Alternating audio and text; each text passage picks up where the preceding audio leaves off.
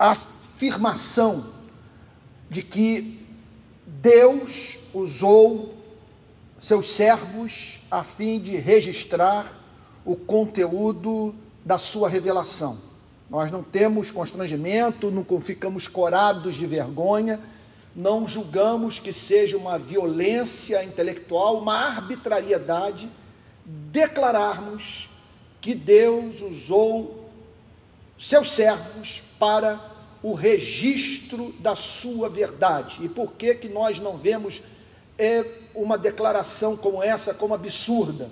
Porque acreditamos na existência do Criador, acreditamos que o Criador é pessoal, acreditamos que o Criador tem interesse pelas nossas vidas e que Ele não pode nos ver num mundo como esse, aflitos, angustiados, carentes de respostas para perguntas que fazemos, sem cujas respostas a chamada vida debaixo do sol não tem o mínimo significado. Agora, acontece que nós não estamos aqui apenas perante um texto inspirado, nós estamos aqui diante da mensagem de Cristo. E olha, e mais do que isso, nós não estamos apenas diante da mensagem de Cristo, nós estamos diante do diálogo de Cristo com o Pai, porque essa passagem, na verdade, é uma oração. E o conteúdo dessa oração,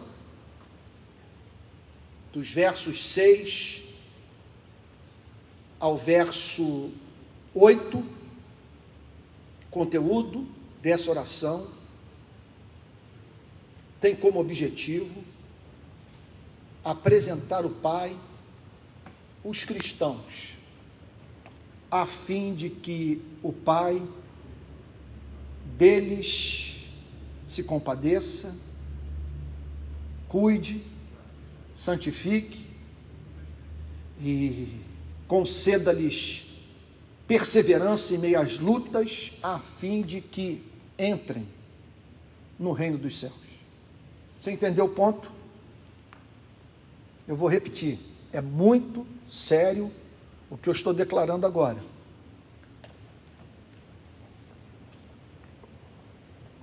Essa passagem trata-se de uma oração feita por Cristo. É o registro de um diálogo entre Cristo e o Deus Pai. Do verso 6 ao verso 8, o que Cristo está na sua oração pedindo ao Pai é que o Pai cuide dos cristãos. Portanto, há um elemento de exclusividade nessa oração. Cristo não está pedindo pela humanidade, ele está pedindo pelos cristãos.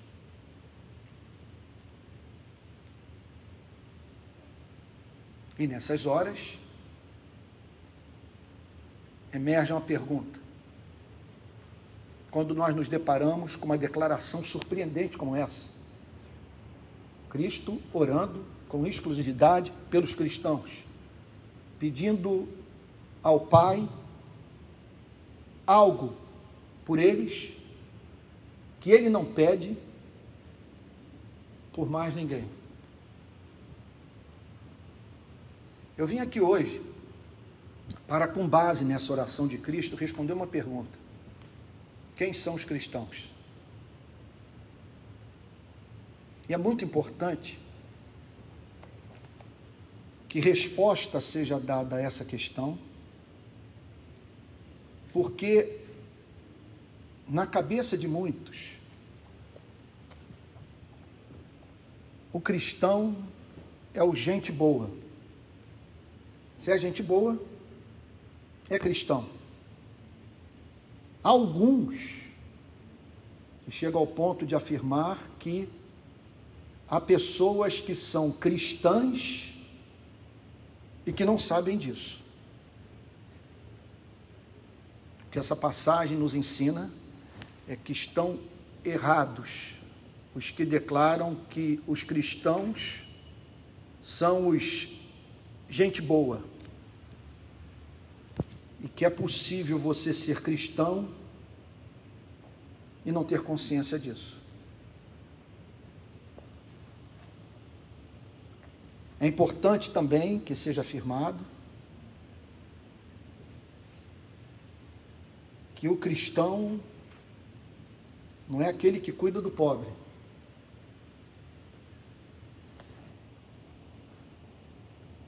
Não há um só texto das Sagradas Escrituras que diga que todo aquele que cuida do pobre é cristão. Ou todo aquele que se preocupa com a família, com lei e ordem,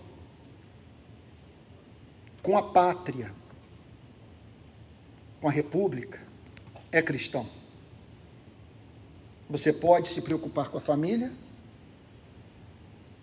com a pátria, com a república, com a decência na gestão pública, com o fim da violência. Vou mais longe. Você pode se preocupar com Deus e não ser cristão.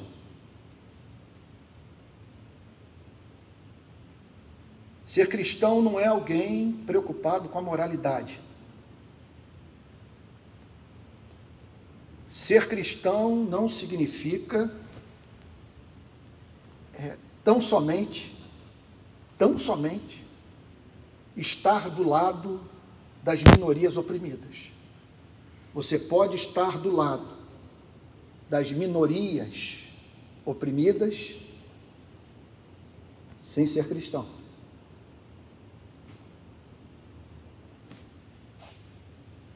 O cristão também não deve ser confundido com aquele que ora. Você pode ter vida de oração e não ser cristão.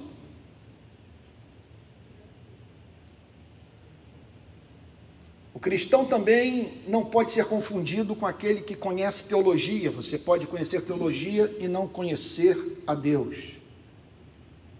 Ser teólogo, mas não ser cristão. Ser teólogo cristão e não ser cristão.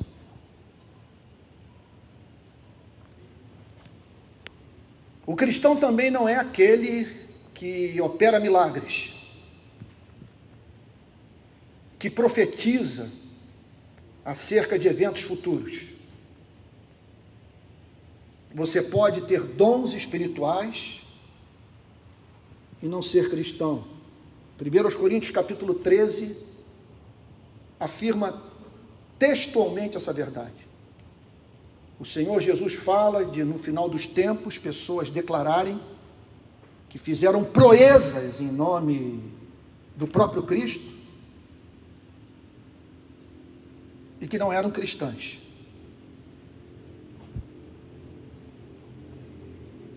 Aí talvez você esteja dizendo, mas Antônio, onde você quer chegar? O que, o que é um cristão? Você está se contradizendo. Nós passamos a vida inteira ouvindo você dizer que o cristão tem compromisso com o pobre, tem compromisso com a justiça, tem compromisso com a sua pátria, que ele deve ter espírito público, que o cristão deve manifestar a realidade do seu amor a partir da experiência no lar. E agora você está dizendo que uma pessoa pode praticar todas essas coisas e não ser cristã. Bom, e é isso o que Jesus Cristo está dizendo para Deus.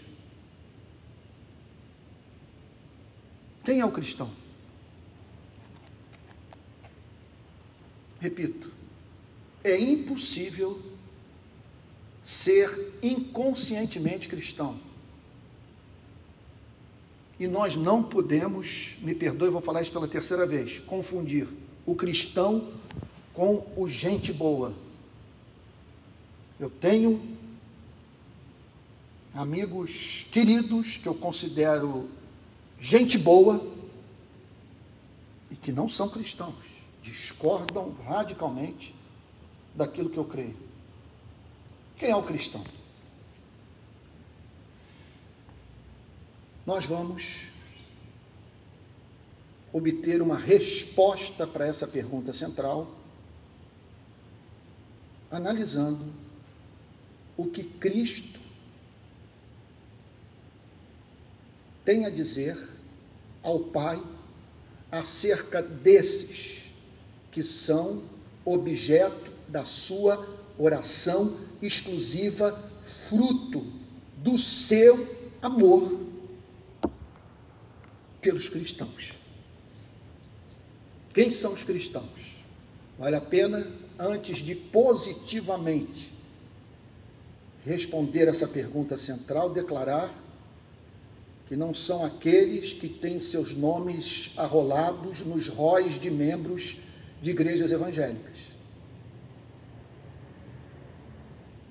Quem são os cristãos? Verso 6, o Senhor declara: Manifestei o teu nome àqueles que me deste do mundo. A primeira descoberta que nós fazemos lendo essa passagem é que ninguém decide ser cristão. Entendo o que eu vou lhe dizer. Que não é algo da alçada do arbítrio humano. Você não se faz cristão. Você é tornado cristão pela ação soberana, inexorável, irresistível do poder de Deus. Por que, que eu digo isso? Porque no verso 6 o Senhor declara: Manifestei o teu nome àqueles que me deste do mundo. Eu, eu, eu, tenho até medo de não conseguir sair dessa frase hoje. Meu propósito é chegar até o final do versículo 8. Mas essa frase consegue sintetizar algumas das doutrinas mais importantes do cristianismo. Doutrinas centrais, verdadeiros pilares da fé cristã. Primeiro lugar, o Senhor Jesus declara que os cristãos são aqueles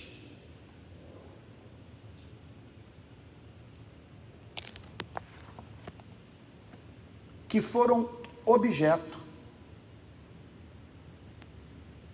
da manifestação do Pai por meio do Filho.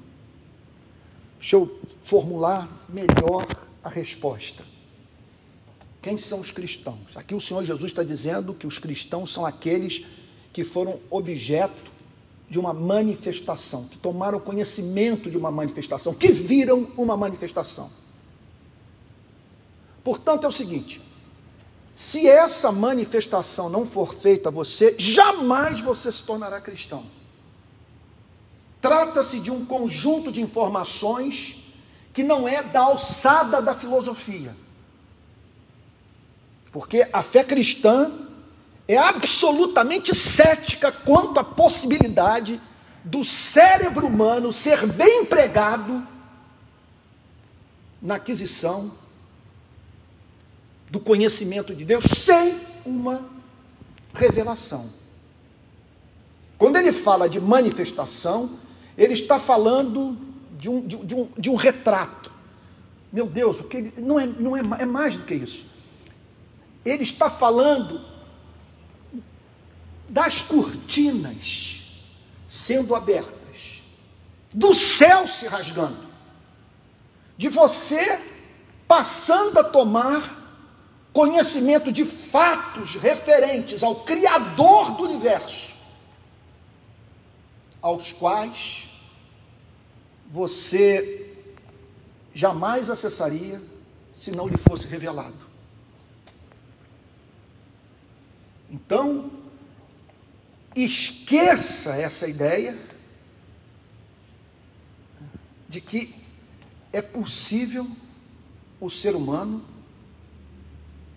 pela sua inteligência, pela sua retidão moral, pelo seu berço, pela cultura vigente no país no qual nasceu, se tornar cristão.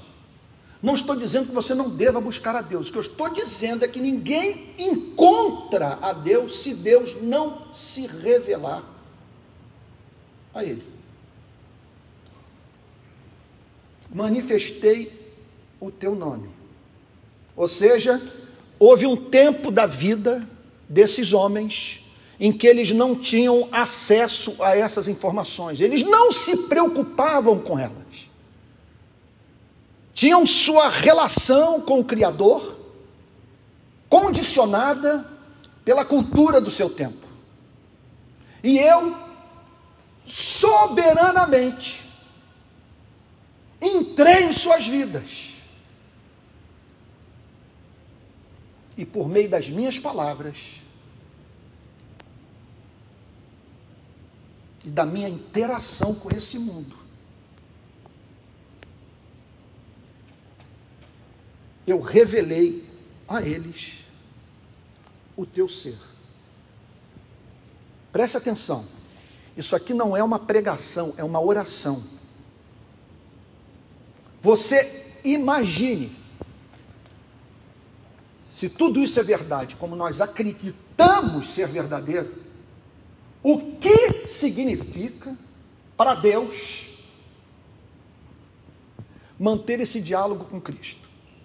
Um Deus que olha para esse planeta de tarados, de egoístas, de sanguinários, de estúpidos, de boçais, de fazedores de guerra, e que ouve o filho lhe dizer: Mas entre esses, aqueles aos quais eu manifestei o teu nome. Veja, não é que eu manifestei o teu poder, embora isso esteja incluído. Não é que eu fiz apologética, que eu apresentei provas racionais da sua existência. Eu confesso a você, ninguém se converte assim. Essas provas, em geral, elas funcionam para quem já está do lado de dentro. Para quem está do lado de dentro, fazem todo sentido. Para quem está do lado de fora e não quer estar no lado de dentro, há todo o interesse inconsciente de desconstruir esse raciocínio. Manifestei o teu nome. Veja. é diferente de uma pessoa sair daqui, chegar numa outra cidade e declarar algo do tipo: o pastor da igreja presbiteriana da Barra chama-se Antônio Carlos Costa. Uma declaração como essa não está dizendo nada, porque Antônio Carlos Costa pode ser um fariseu, pode ser um explorador da fé alheia, pode ser um hipócrita quanto mais. O meu nome não comunica nenhum significado. Antônio Carlos, na verdade, Antônio Carlos Alves de Sacosta. Quando o texto declara que Jesus manifestou o nome de Deus, que ele está afirmando é que Jesus manifestou o caráter de Deus aos seus discípulos. Veja, agora, não que esses homens não tivessem conhecimento algum sobre Deus, porque eram judeus, tinham acesso ao conteúdo do Antigo Testamento, nasceram numa nação, vamos assim dizer, profundamente religiosa. Quando ouvimos Jesus fazer essa oração ao Pai: manifestei o teu nome. O que precisamos entender é que Jesus está declarando que revelou uma espécie de Deus não encontrado nem mesmo no judaísmo. Não há, uma, não há mínima dúvida quanto ao fato de que há uma continuidade nessa revelação. Que parte da pregação de Cristo consistiu em botar as pessoas do seu tempo em contato com o Deus de Abraão, de Isaac e de Jacó. Nós não estamos aqui diante da, de uma, da invenção de uma outra religião.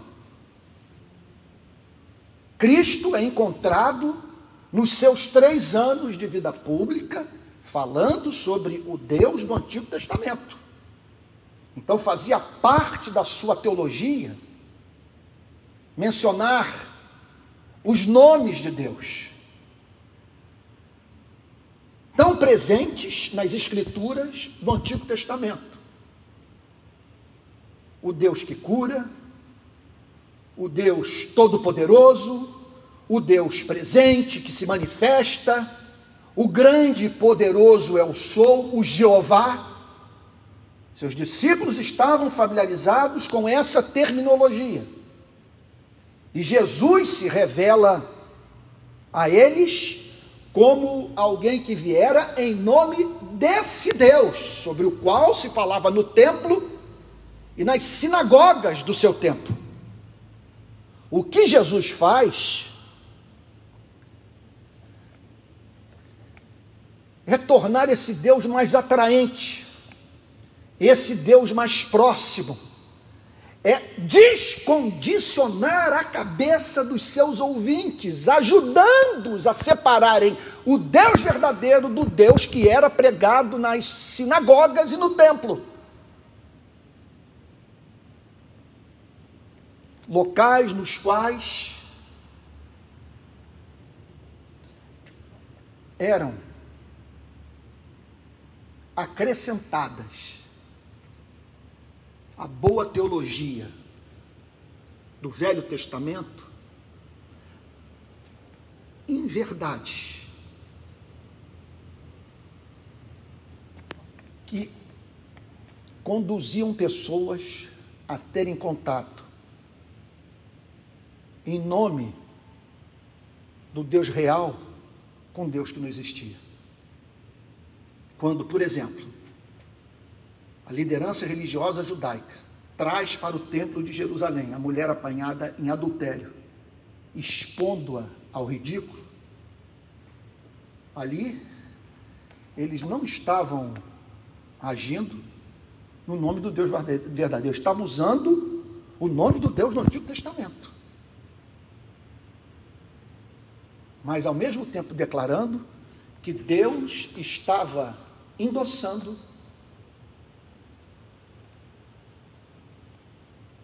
Meu Deus, está me vindo tanta palavra que eu não posso usar no púlpito. Que é um negócio tão repulsivo. O que é feito em nome de Deus, sobrecarregando pessoas que já estão encurvadas por sentimento de culpa, tornando tudo mais difícil para elas. Eu chamaria de perversão religiosa. Usando a lei para matar, não para emancipar. Mas o que Jesus fez foi mais do que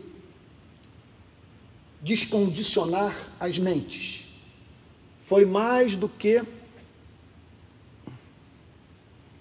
aprofundar aquilo que eles já sabiam.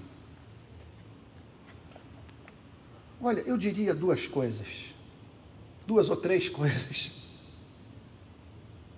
duas ou três, quatro, cinco, seis coisas. Nessas horas o pastor tem que ser bem econômico e não falar sobre tudo que lhe vem à mente. Eu diria o seguinte: quando diz que eu manifestei o teu nome, o que Jesus está dizendo é o seguinte: eu tornei o teu nome belo para eles. Eu os seduzi. Eu fiz com que o Criador se tornasse atraente para os meus discípulos. Eu revelei a tua beleza, a beleza do teu nome. Não apenas isso.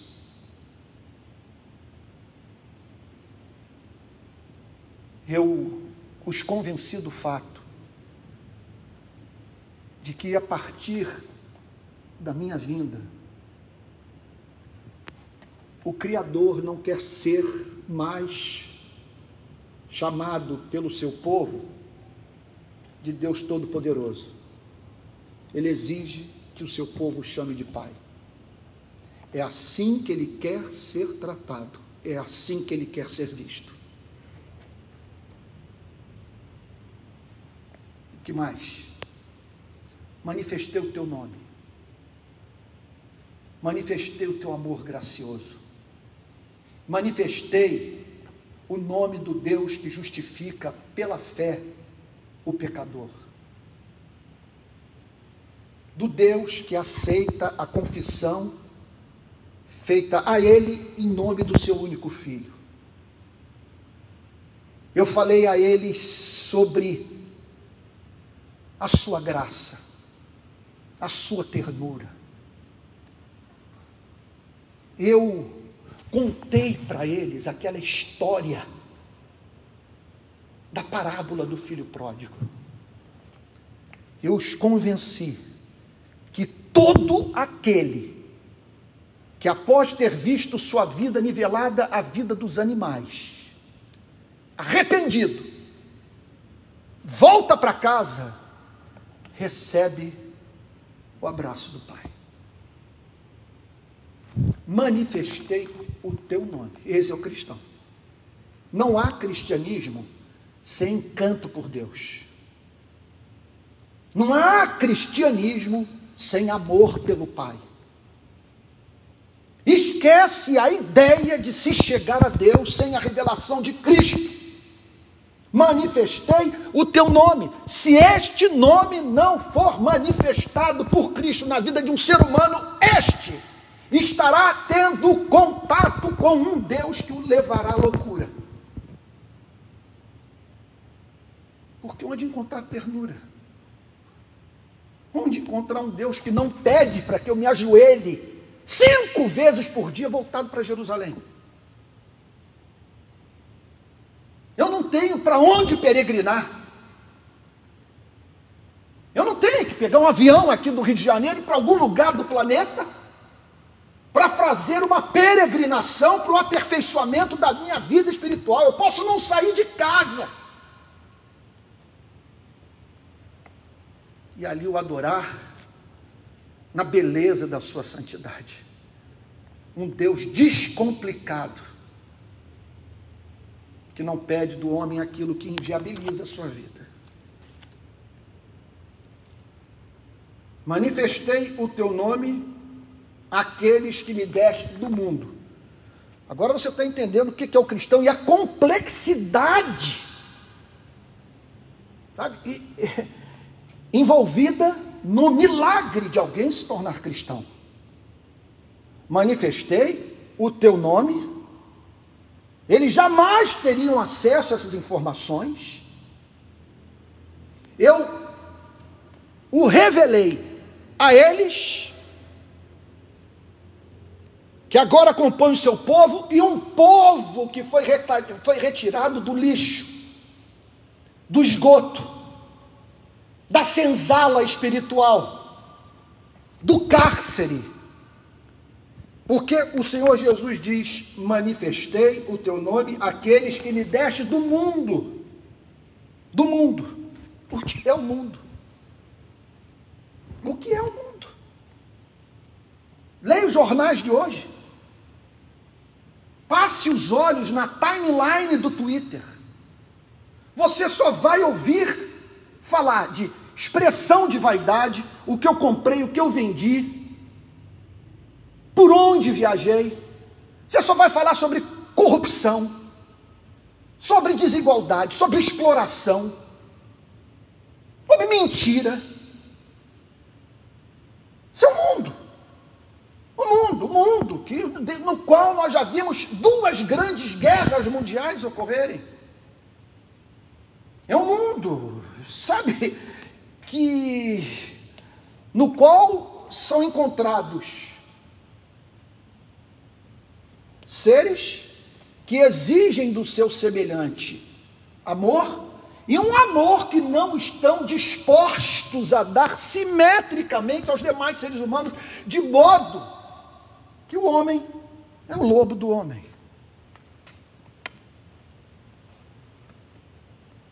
Essa semana eu separei pedaços do meu dia para ler um bocado sobre psicanálise e, e, e a chamada psicologia analítica de Jung.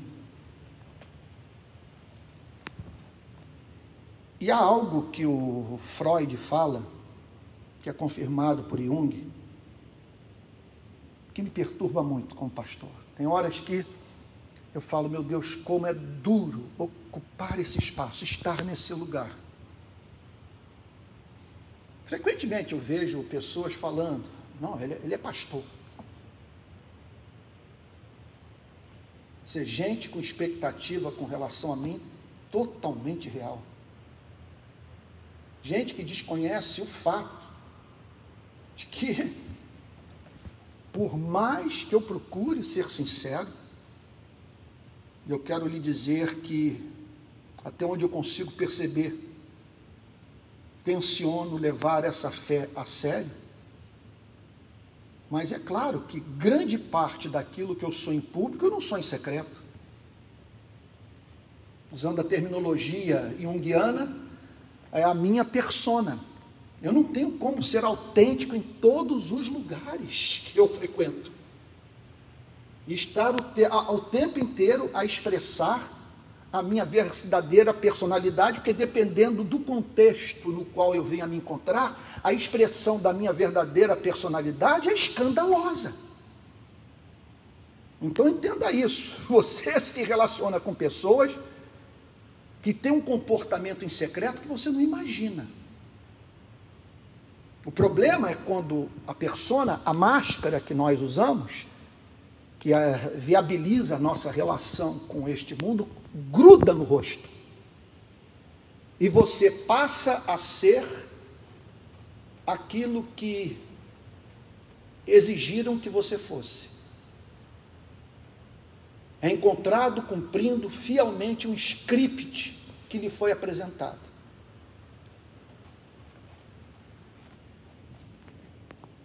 Deixando assim de se comportar como aquele ser único, criado certamente a imagem e semelhança de Deus, como todos os demais, mas uma imagem e semelhança manifestada de modo singular, porque, eu não quero ficar aqui de preguiça, não há outra pessoa no universo igual a você. E quando eu deixo de ter contato com o seu ego autêntico, ou com seu ser integral verdadeiro, eu saio perdendo, porque eu deixo de conhecer mais um lado, mais uma forma de Deus se revelar de modo todo especial na minha vida. Graças a Deus, portanto, por termos no cristianismo um desbocado como Martim Lutero, que falava palavrão, contava piada, um brincalhão, um mais sisudo como Calvino, de encontrarmos alguém mais espontâneo, alegre, em contato com a natureza, como Francisco de Assis. Mas como não agradecer a Deus por aquele homem de púlpito como Martin Lloyd Jones? Ou aquele teólogo que saiu do seu país, da Inglaterra, veio à América Latina e pôde fazer a partir do seu país uma teologia aplicável ao nosso continente, como John Stott. O que eu acho lindo nesse sentido na fé cristã é o colorido da verdadeira igreja. Porque é uma essência que é estimulada pela própria fé cristã para se manifestar de modo multicolorido. Bom, mas vamos voltar aqui ao texto. Freud falando sobre culturas psicopatológicas de você olhar para a cultura de um determinado país e ver uma, psico, uma psicopatologia que, em razão da história desse país, dos seus valores, envolve a vida, do todo da população. E é claro que, óbvio, que sendo ministro do Evangelho, eu pensei em cultura psicopatológica dentro da igreja. E uma das acusações que Freud faz à modernidade, aquilo que veio a ser chamado de moral burguesa, é a de a cultura, a começar pelas igrejas, apresentar ideais irrealistas para o ego, sobrecarregando o ego, esperando dele o que ninguém pode dar.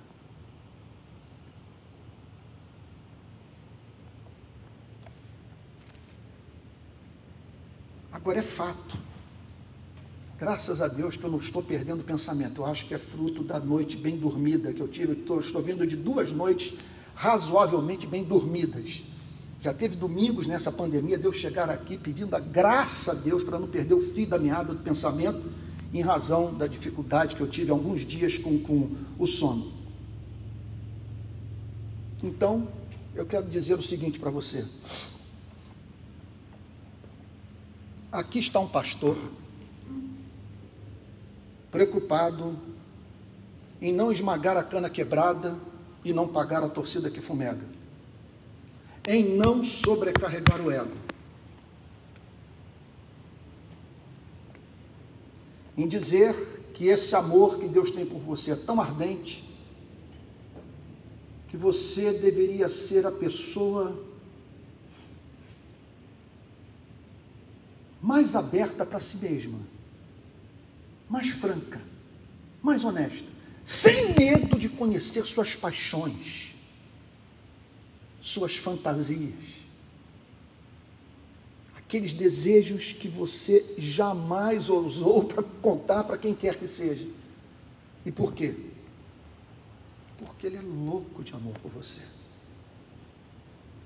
Então, hoje eu subo ao púlpito, especialmente já na condição de pai de três filhos, e, filho, e dois dos quais já passaram da adolescência, e agora pai de uma menina, e o nascimento dessa menina mexeu muito com a minha teologia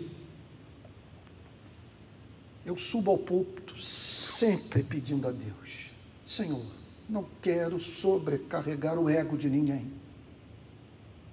Não quero estabelecer ideais inalcançáveis. Senhor, eu não quero trabalhar para o psicanalista. Eu não quero ver membro da minha igreja chegando no consultório dizendo: Olha, aquela igreja está me enlouquecendo. Agora, quando eu olho para um texto como esse, manifestei o teu nome àqueles que me deste do mundo. Aqueles que me deste do mundo. Pare para prestar atenção juntamente comigo. Aqueles que me deste do mundo, porque não, não dava para eles ficarem lá. De tão amados que eram, Deus se recusou a os manterem naquela espécie de vida. Eles foram tirados do mundo. O que significa, portanto, que por mais que o pregador se mantenha atento à possibilidade da igreja se transformar em usina de neurose, é importante, à luz de uma passagem como essa, que ele declare que não há cristianismo sem conversão. Sem esse milagre da palavra ser revelada, sua excelência ser percebida e uma, e uma ruptura, consequentemente, ocorrer. Eu não vou sair da primeira frase. Olha, eu me preparei para ir até o verso 8, mas vou ter que parar por aqui manifestei o teu nome àqueles que me deste do mundo. Observe. Aqueles que me deste.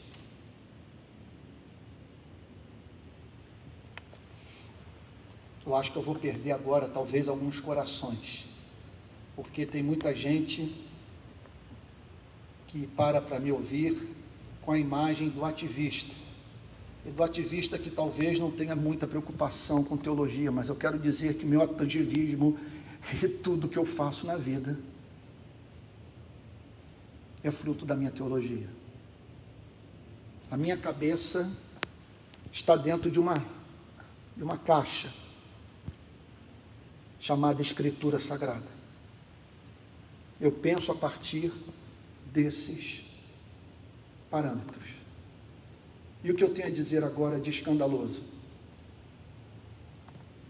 Que aqueles homens não teriam saído do mundo se o Pai não os tivesse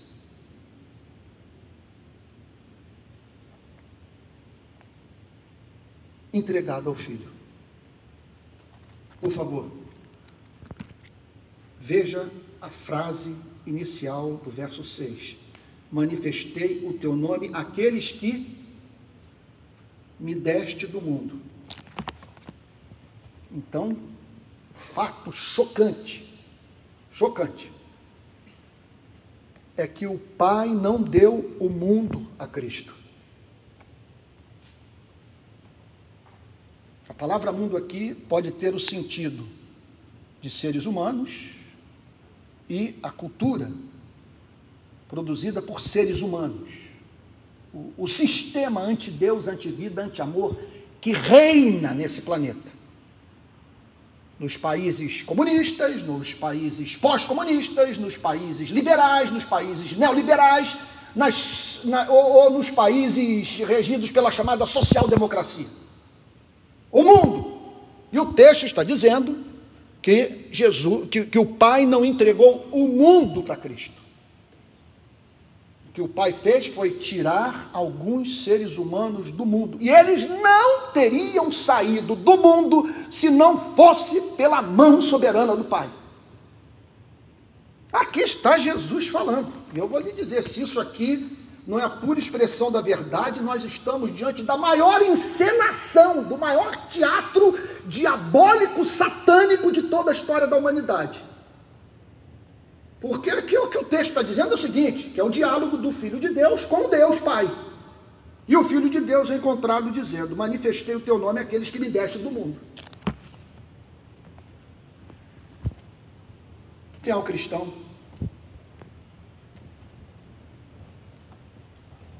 O cristão é alguém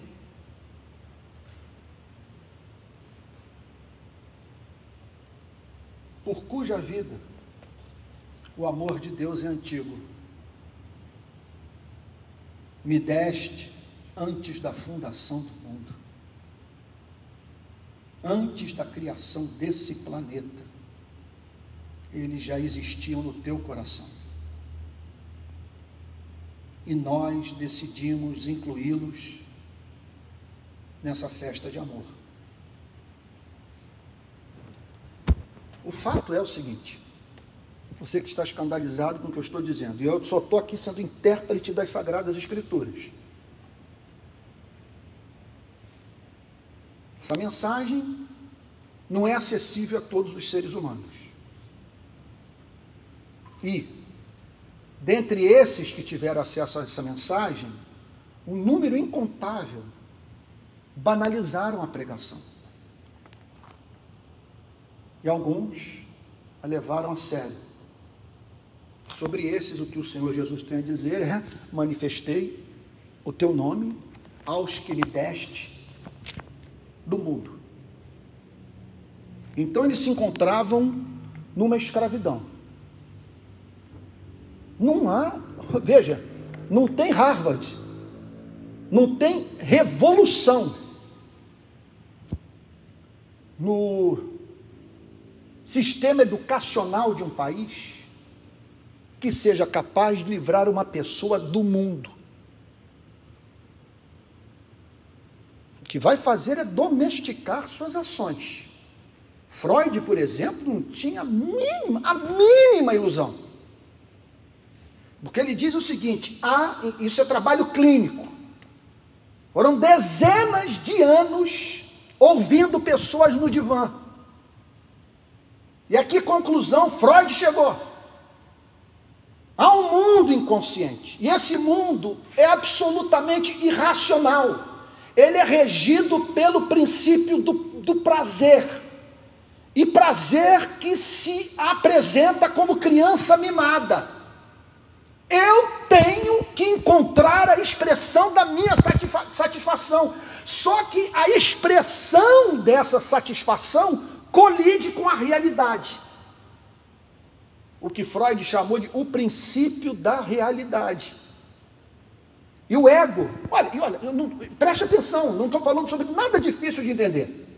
Eu poderia usar uma terminologia menos técnica, aliás, e quem domina o, o vocabulário psicanalítico está vendo aqui um amador falar. Mas você não precisa de ser um gênio, nem dominar psicanálise para saber que há um mundo de paixões em você que são irrealizáveis, que destruiriam sua vida profissional, sua família, sua reputação, e que o seu pobre ego está ali negociando. Um mundo de desejo, o fútil procedimento que seus pais legaram a você, os vícios que você adquiriu dentro de casa, anterior à vida da qual você até hoje tem memória.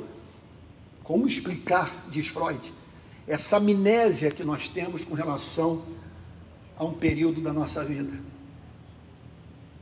Ele diz: não se iluda quanto ao fato, e eu concordo com ele, e olha, eu vou lhe dizer, olhando para a minha própria biografia. A sexualidade não começa na adolescência. Então Freud diz: o que nós temos é isso. E ontem à noite eu fui dormir lendo Mal-Estar na Civilização. E o que ele diz? O produto final do processo civilizatório é a neurose. Porque para viver em sociedade, você tem que abrir mão da satisfação de um sem número de desejos que clamam por satisfação e jamais são destruídos no seu inconsciente. Mundo. Mundo. O que Jesus está dizendo é que, contudo, esse milagre pode acontecer. Essa integra integração progressivamente ocorrer. E do ser humano integral que mantém uma relação honesta, realista, franca consigo mesmo, comparecer diante daquele cujo amor é o fundamento da sanidade mental dos pecadores arrependidos. Manifestei o teu nome aos que me deste do mundo. Eu os libertei porque foi o pacto que nós fizemos de salvá-los. E eu revelei o teu nome a eles. Pai. E agora eles estão aqui. Você imagine o que é o pai ouvindo isso. E o pior de tudo é o otimismo de Jesus é a boa vontade de Jesus, é a misericórdia de Jesus, é a impressionante paciência de Jesus com esse povo, chamado igreja. Porque dentro de algumas poucas horas, todos dariam no pé, deixando o Senhor Jesus sozinho para ser preso, torturado e morto. Todos fugiriam. O que nos leva a crer que Deus não nos ama porque somos belos. É por nos amar que Ele nos torna belos, formosos aos seus olhos. Bom, você haverá de concordar comigo que se eu sair por aí dizendo, por um número incontável de pessoas, que elas foram escolhidas para essa salvação, isso não fará sentido nenhum para as suas vidas. Elas pouco se importam com o fato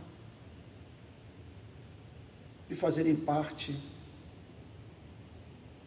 desse povo que o filho, que o pai entregou ao filho, para o filho salvar. Em teologia, na teologia calvinista, essa doutrina é chamada de pacto da redenção. É um pacto anterior ao pacto da graça. Não é um acordo entre Deus e os homens. É um pacto entre as pessoas da Trindade. O Pai separa, o Filho morre na cruz, para a redenção desses que o Pai separou, e o Espírito Santo os regenera. Agora, essa doutrina, para o cristão, o desmonta. É poesia. Ele tem todo o interesse por ela, ele não a entende. O pai não entregou o mundo para o filho. O pai do mundo separou homens e mulheres para que o filho manifestasse o caráter do pai a eles. E esse processo é infalível, porque agindo eu, quem impedirá? A minha palavra não volta vazia para mim. Então, quem é o cristão? Eu vou responder essa pergunta nos próximos domingos. Os próximos cultos vão girar em torno dessa pergunta central. Mas que você busque a resposta olhando nesse domingo para essa frase inicial do versículo 6. Manifestei o teu nome àqueles que me deste do mundo. Vamos ter um momento de oração? Pai Santo,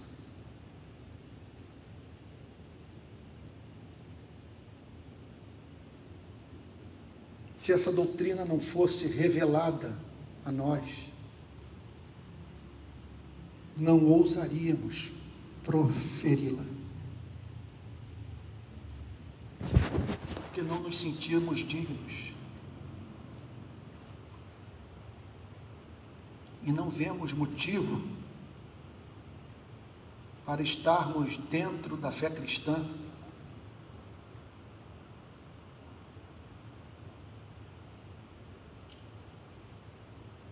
em contraposição àqueles que não creram. Porque quando pensamos no período em que vivíamos no mundo, Senhor, para ser franco, nós éramos os piores entre os nossos amigos. Eu me lembro de ter me relacionado com gente melhor do que eu.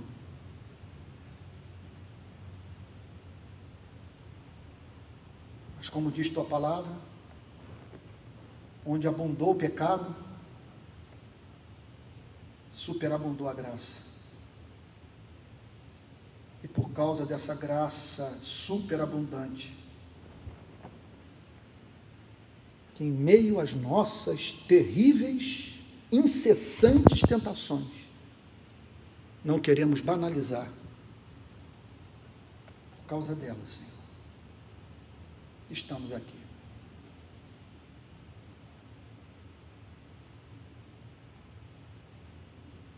Ajuda-nos a conhecer o teu nome.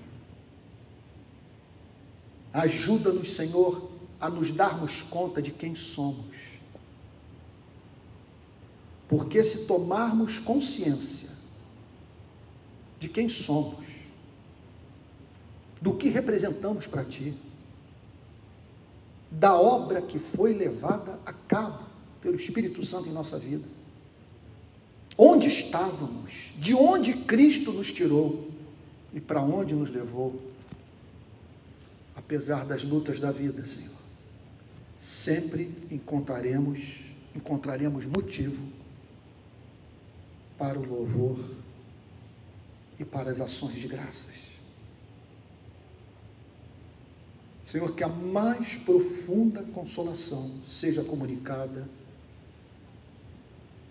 ao teu amado povo por meio dessa mensagem.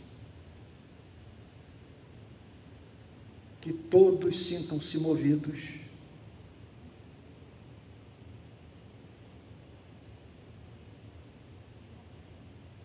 a proclamar a sua gratidão expressando-a na Sua presença, por essa salvação imerecida.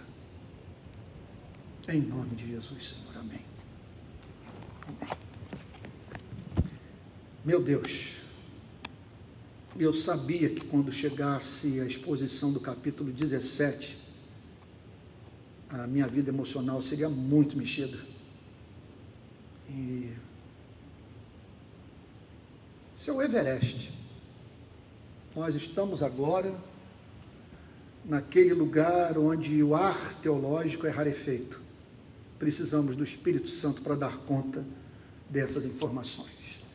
Bom, eu vou passar a palavra para o pastor MV, que trabalha comigo. Essa igreja tem dois pastores. Eu e o pastor MV. O pastor MV é o pastor executivo, é o pastor do dia a dia é o pastor que faz as coisas acontecerem na vida da igreja. E eu me atendo